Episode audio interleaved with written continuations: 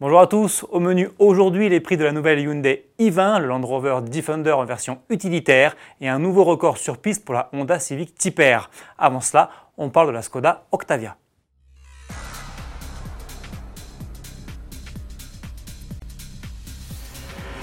Présentée fin 2019, la nouvelle et quatrième génération de Skoda Octavia arrive enfin sur le marché français. Les commandes ouvriront à partir de la mi-juillet. En attendant, Autoplus a déjà eu la chance de pouvoir essayer la berline. Notre journaliste Cyril Biotto a pris le volant d'une version animée par le moteur diesel 2 litres TDI de 150 chevaux avec boîte automatique DSG à 7 rapports. Verdict. On a vu qu'à l'intérieur, il y avait pas mal de nouveautés. Par contre, au volant, en tout cas avec cette version TDI 150, il n'y a quasiment rien qui change en sensation de conduite par rapport à la génération précédente pour cause. Donc c'est les mêmes moteurs, c'est la même boîte, la même plateforme. Pour la partie châssis, on a une version avec suspension pilotée et pas de surprise non plus, donc ça ne change pas par rapport à avant. C'est typé confort. Même quand on se met en mode sport, ça reste très gentil et on, on aimerait un petit peu plus de dynamisme, mais de toute façon, la vocation de la voiture, c'est d'être une bonne familiale, très saine, très sûre, et c'est ce qu'elle est.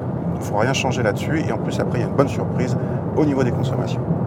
Au lancement, l'Octavia 4 est proposé avec un moteur essence et deux diesel pour des puissances de 116 et 150 chevaux et en deux finitions ambition et style.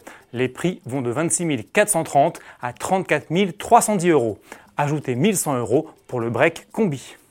Tarif toujours avec la nouvelle Hyundai i20, la citadine sud-coréenne qui inaugure un nouveau design caractérisé par une grille de calandre XXL et des projecteurs effilés, se lance avec deux moteurs essence, un 4 cylindres 1 litre 2 de 84 chevaux et un 3 cylindres 1 litre de 100 chevaux à hybridation légère 48 volts.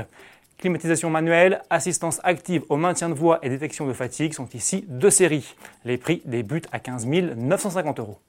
Le nouveau Defender sait décidément tout faire. En plus d'être un baroudeur hors pair, il va bientôt devenir un excellent compagnon de travail. Land Rover fera en effet prochainement revivre son appellation hardtop qui remonte aux années 50 en lançant une version utilitaire de son 4x4. Le constructeur promet déjà une capacité de remorquage allant jusqu'à 3 tonnes 5, un franchissement de guet de 90 cm et des angles d'attaque de crête et de fuite de respectivement 38, 28 et 40 degrés. À bord, on retrouvera le nouveau système multimédia Pivi Pro, mais pas de deuxième ni de troisième rangée de sièges puisque l'espace à l'arrière sera dédié au chargement. En revanche, à l'avant, un strapontin central proposé en option permettra d'accueillir jusqu'à trois passagers. Lancement prévu d'ici la fin de l'année. On se quitte avec la Honda Civic Type R qui vient de battre un nouveau record sur piste, celui de la traction de série la plus rapide sur le circuit de Suzuka au Japon.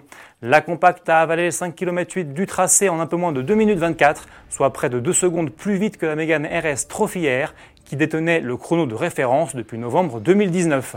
Le modèle du record était la nouvelle série spéciale Limited Edition, version allégée et affûtée de la Civic Type R. Sous son capot, toujours une cavalerie de 320 chevaux, tirée d'un 4 cylindres 2 litres turbo et envoyée aux roues avant via une boîte manuelle à 6 rapports. Avis aux amateurs, 100 exemplaires sont disponibles sur le marché européen. Très bon week-end à tous et à lundi